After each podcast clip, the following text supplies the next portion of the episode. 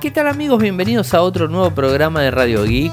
Hoy jueves 21 de diciembre del 2023 y tengo varias cosas para contarles. Vayamos por los títulos. El G anuncia el primer monitor de juegos doble hercios del mundo, es decir, alcanza los 480 hercios. Una locura y sinceramente no sé si es visible por el ojo humano. No importa, ahora hablamos. Google ahora es más seguro e inteligente en términos de rendimiento. Las ventas del Apple Watch Series 9 y el Ultra 2 están oficialmente prohibidas. La gente de Viper Mini tiró la toalla y abandona la contienda con Apple. Se filtra la fecha de lanzamiento oficial del Galaxy S24 y además gran cantidad de especificaciones de los tres modelos del S24, como también renders, más de, si no leí mal, más de 100 fotos del S24 y todos sus modelos. WhatsApp va a traer una nueva función para compartir música y video eh, y que bueno, es, es, interesante. Hoy tengo para contarles eh, que estuve en un evento de LG Argentina, el, digamos, el, evento eh, tuvo que ver con la eh, inauguración de la tercer tienda que, anunció la compañía en Argentina, eh, tienda de, del G, en donde la primera de ellas la, la, puso muy cerca de Barrio Chino, en Belgrano, no sé si alguien conoce, pero bueno, está sobre la calle Juramento, y, y bueno, es una tienda oficial de ellos. Después puso una tienda en conjunto con Rodó, digamos, este, un retail de mucho tiempo atrás. Yo compraba ahí cuando era chico, adolescente, he comprado varias cosas en la calle Boedo. Esta eh, con, con Rodó puso una tienda en el shopping Unicenter en noviembre del año pasado y ahora 21 de diciembre habilitó la tercer tienda con Rodó nuevamente en la calle Boedo, enfrente de lo que fue este, el, lugar inicial de Rodó eh, aquí en Cava, en Capital Federal. Así que bueno, está la tienda ahí. Creo que es Avenida Boedo 140 y pico, pero bueno, es, es, Boedo y San Juan. Ahí nomás tenés la tienda oficial. Así que bueno, estuve con, la gente de, del G hicieron eh, digamos, la, digamos, el corte de cintas, bueno, estuvimos ahí, subí un video, lo tienen disponible en, las redes. Y acabo de subir también un video con esto que tiene que ver con Viper Mini, que, bueno, que abandona eh, eh, esta historia de, pelearse con, eh, con Apple. Recuerden, antes que avance, mañana, 18 horas, vamos a estar juntándonos la gente que quiera acercarse, que esté cerca de Palermo, de Cava, Buenos Aires, y que pueda ir a Distrito Arcos, Juan B. Justo y Santa Fe en el patio de comidas. Nos va a encontrar viernes 22 de diciembre a las 18 horas o 6 de la tarde, por supuesto. Y bueno, vamos a estar ahí eh, comiendo algo, tomando algo, compartiendo un lindo momento. Eh, y bueno, voy a llevar algunas cositas para sortear. ¿eh? Así que ya, ya estoy separando algunas cosas para sortear mañana. Bueno, eso tenía que contarles. ¿Qué más? bueno, no, mucho más en respecto a eso. Y, bueno, hablemos de LG. Supuestamente el año próximo va a estar lanzando nuevos, nuevos monitores o sea, monitores gaming, o sea, ya como que los monitores tenés que comprar monitor gaming si vas a comprar, una cuestión lógica, eh, por refresco, eh, por calidad de imagen y un montón de cosas, esto ya la verdad que lo sabemos y si vas a hacer un gasto y más que es un monitor, el monitor te puede durar mucho tiempo, de hecho yo tengo todavía un monitor LG de hace como 15, 18 años que lo tengo acá y lo estoy mirando en este momento y la verdad que está intacto. Es LCD de 19 pulgadas y la verdad que lo tengo perfecto. Es de 60 Hz, por supuesto debería cambiarlo, pero bueno, no hay efectivo para hacerlo. Así que seguiremos con este hasta que se queme y bueno, después veremos que, de qué me disfrazo para, para reemplazarlo. Pero más allá de todo eso, la compañía anunció eh, que va a lanzar 6 nuevos monitores gamer OLED durante el próximo año. Esto lo hizo es Lee, vicepresidente y jefe de la unidad de negocios de TI del G Electronic Business Solution Company, dijo en un comunicado que sus monitores ofrecen un rendimiento visual y de audio profundamente satisfactorio. Esto es lo que dijo. La nueva línea de monitores de juegos Ultra Shear OLED del G eleva la experiencia de juegos con tecnologías innovadoras y una variedad de tamaños factores de forma. El G se dedica eh, a liderar el segmento de monitores de juegos y satisfacer las necesidades de los jugadores, diseñando productos innovadores que brinden un rendimiento visual y audio profundamente satisfactorio. Creo que lo dije, lo repetí. El monitor, el más potente de todos, es el OLED 4K Dual eh, Hercio. Eh, es el, digamos, el que tiene máxima eh, frecuencia 480, tal cual les dije. El monitor es el 32G S95UE. Es el monitor de juegos OLED de 32 pulgadas que va a permitir eh, hacer un cambio de, digamos, de resolución. Si estás en 4K, 3840 por 2160, te llega a 240 Hz, eh, lo que tendría que ser el refresco. Pero si te vas a Full HD, 1920 por 1080, podés llegar a los 480 Hz. Esta función la puede activar y desactivar el jugador en el momento que quiera. ¿no? A mí particularmente no sé si el ojo humano ve tanta eh, esa diferencia de hercios. ¿no?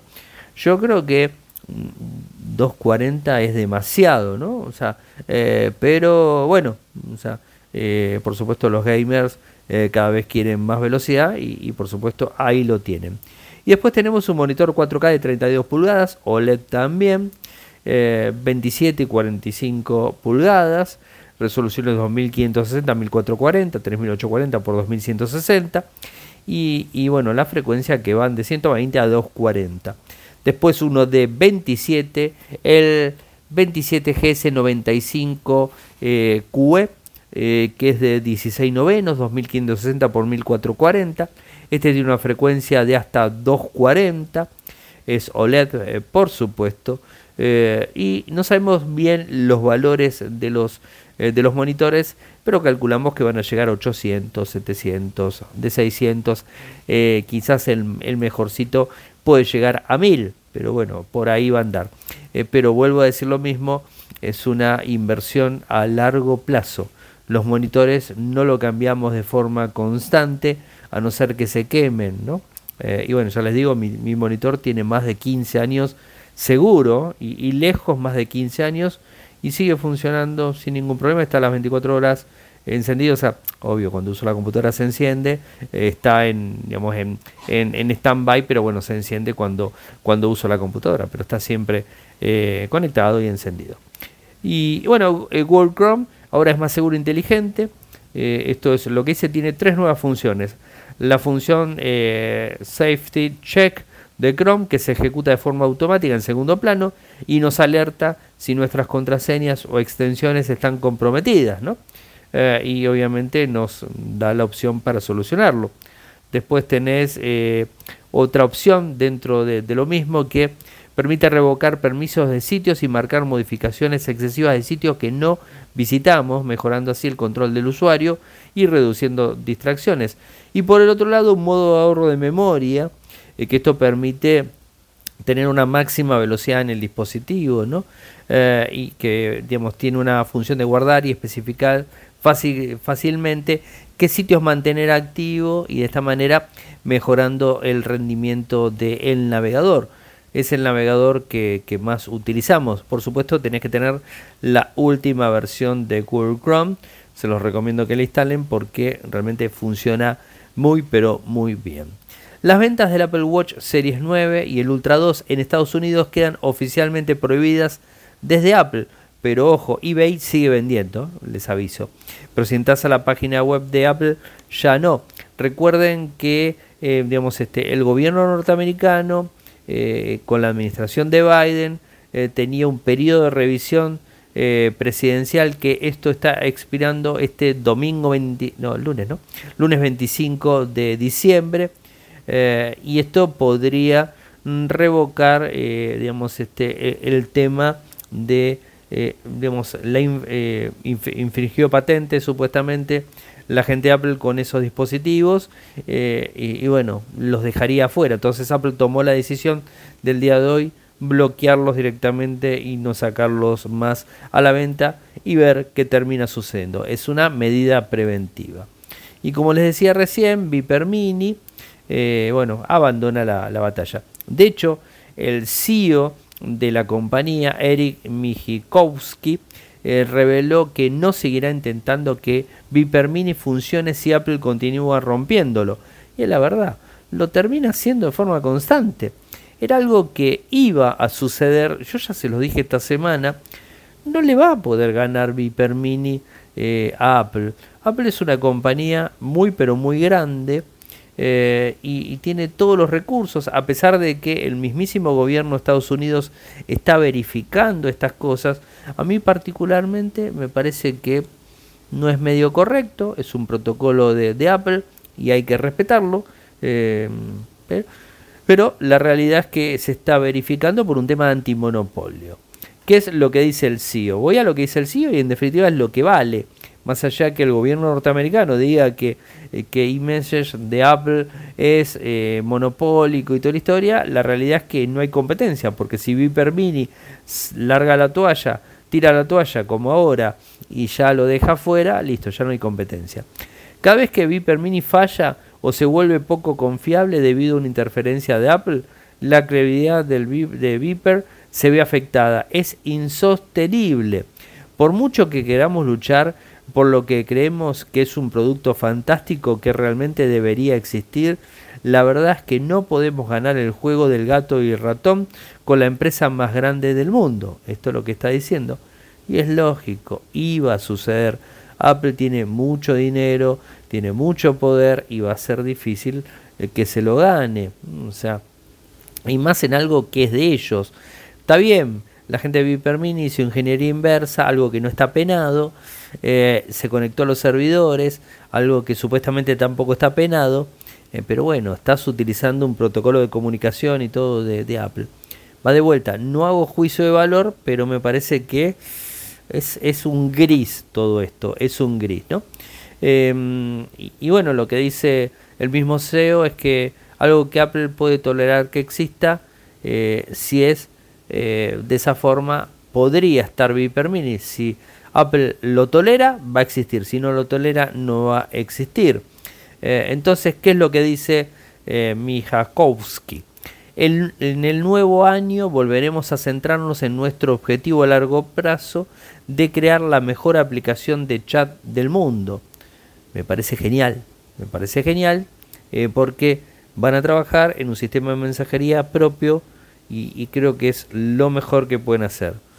Va a ser difícil que le gane a los que están hoy día, eh, pero bueno, o sea, eh, no está muerto quien pelea, como quien dice, ¿no? Eh, pero bueno, es, es, lo que tenemos. Y antes de irme a lo del S24, voy rápido a lo de WhatsApp.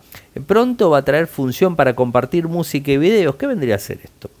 Vos, por ejemplo, querés ver una serie, vos en tu casa. Esto se usó mucho en la pandemia, lo hacían con Discord, yo recuerdo. Eh, que por ejemplo te querías este, ver una serie o una película y estás a distancia de la otra persona o del grupo de personas, y entonces ¿qué haces? Le pedís a la otra persona que se conecte, que arranque la película, vos arrancas la película y de esa forma la están viendo y se están autocomentando. Es como si estuvieran al lado la máquina a distancia y cada uno en su pantalla está viendo lo mismo. Bueno, eh, ya sabemos que WhatsApp activó la posibilidad de compartir la pantalla, o sea, vos podés compartir la pantalla eh, para que otra persona eh, pueda ver lo que vos estás haciendo en la pantalla de, tu teléfono, ¿no? Eso está bueno, que, que quizás inclusive eso puede llegar a servir para brindar soporte remoto a otras personas, ¿no? Es muy interesante. Pero van un paso más adelante y según la gente de WBeta Info, detectó esta nueva función en la versión beta 2.23.26.18, en donde al parecer los usuarios de una videollamada pueden compartir su pantalla con otros eh, usuarios de una llamada y pueden escuchar el audio, la música y ver los videos juntos. Me parece genial.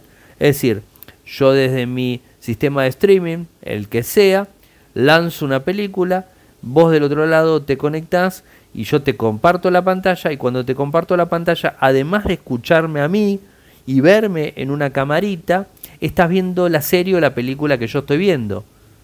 Che, está muy bueno, la verdad está muy muy bueno. Es una función innovadora. Lo digo de memoria, pero creo que esto Telegram no lo tiene. Eh, y creo no equivocarme.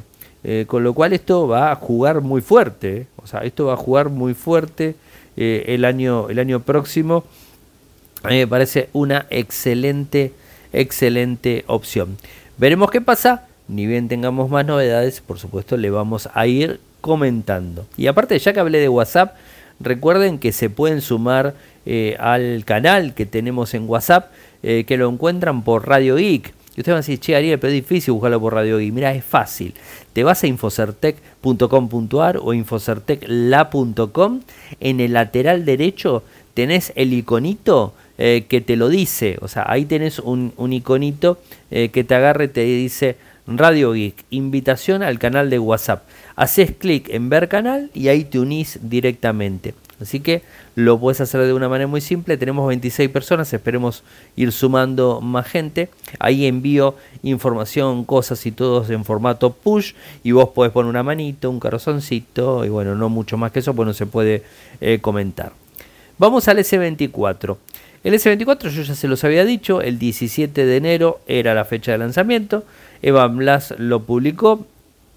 Así que va a estar el 17 de enero, 1 pm, horario local. Ese va a ser el horario que se va a estar realizando eh, el lanzamiento del S24 clásico, el S24 Plus y el S24 Ultra.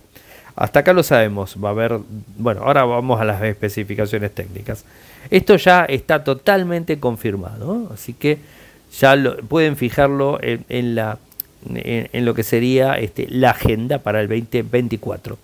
Y las especificaciones técnicas, tenemos algunas de las mismas, eh, inclusive no solo especificaciones técnicas, sino también imágenes de renders oficiales, supuestamente se han filtrado, ¿no? que, que está bueno. Son tres teléfonos, esto ya se los acabo de decir.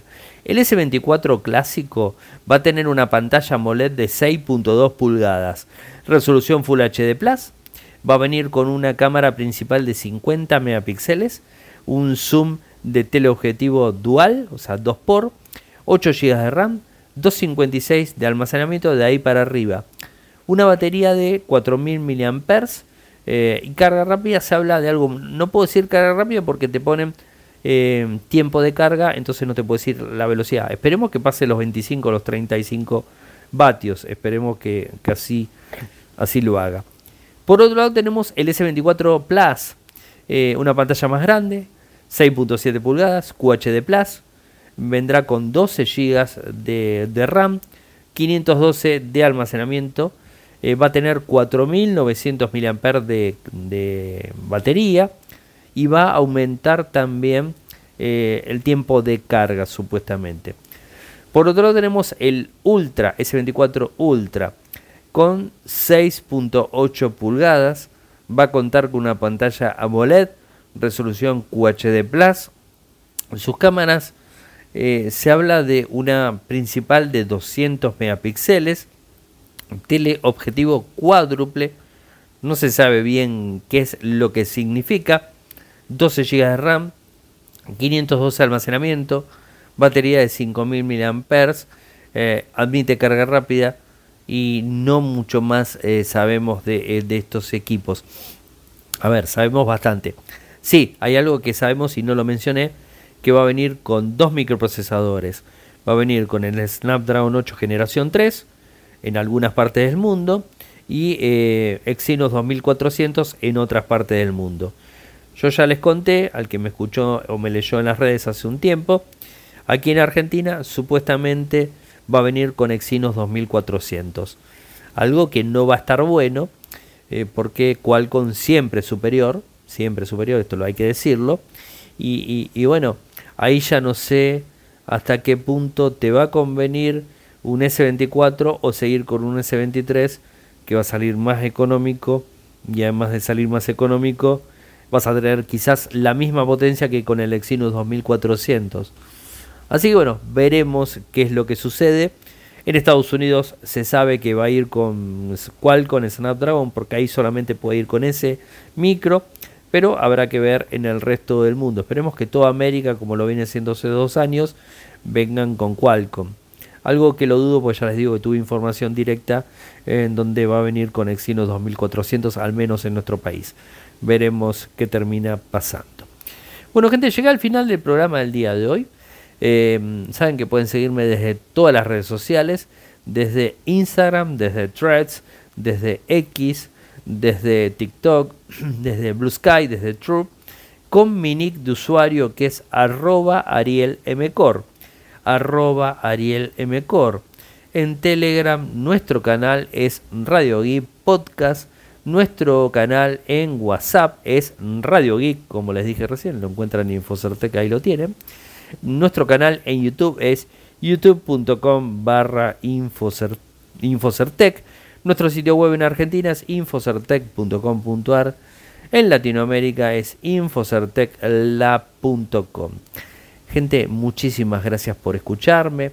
Eh, este es el, último programa antes de la Navidad. O sea, ya eh, grabamos el jueves y después volvemos a grabar Calculo que el lunes no, porque es 25, así que el lunes no voy a grabar, así que grabaré el martes 26.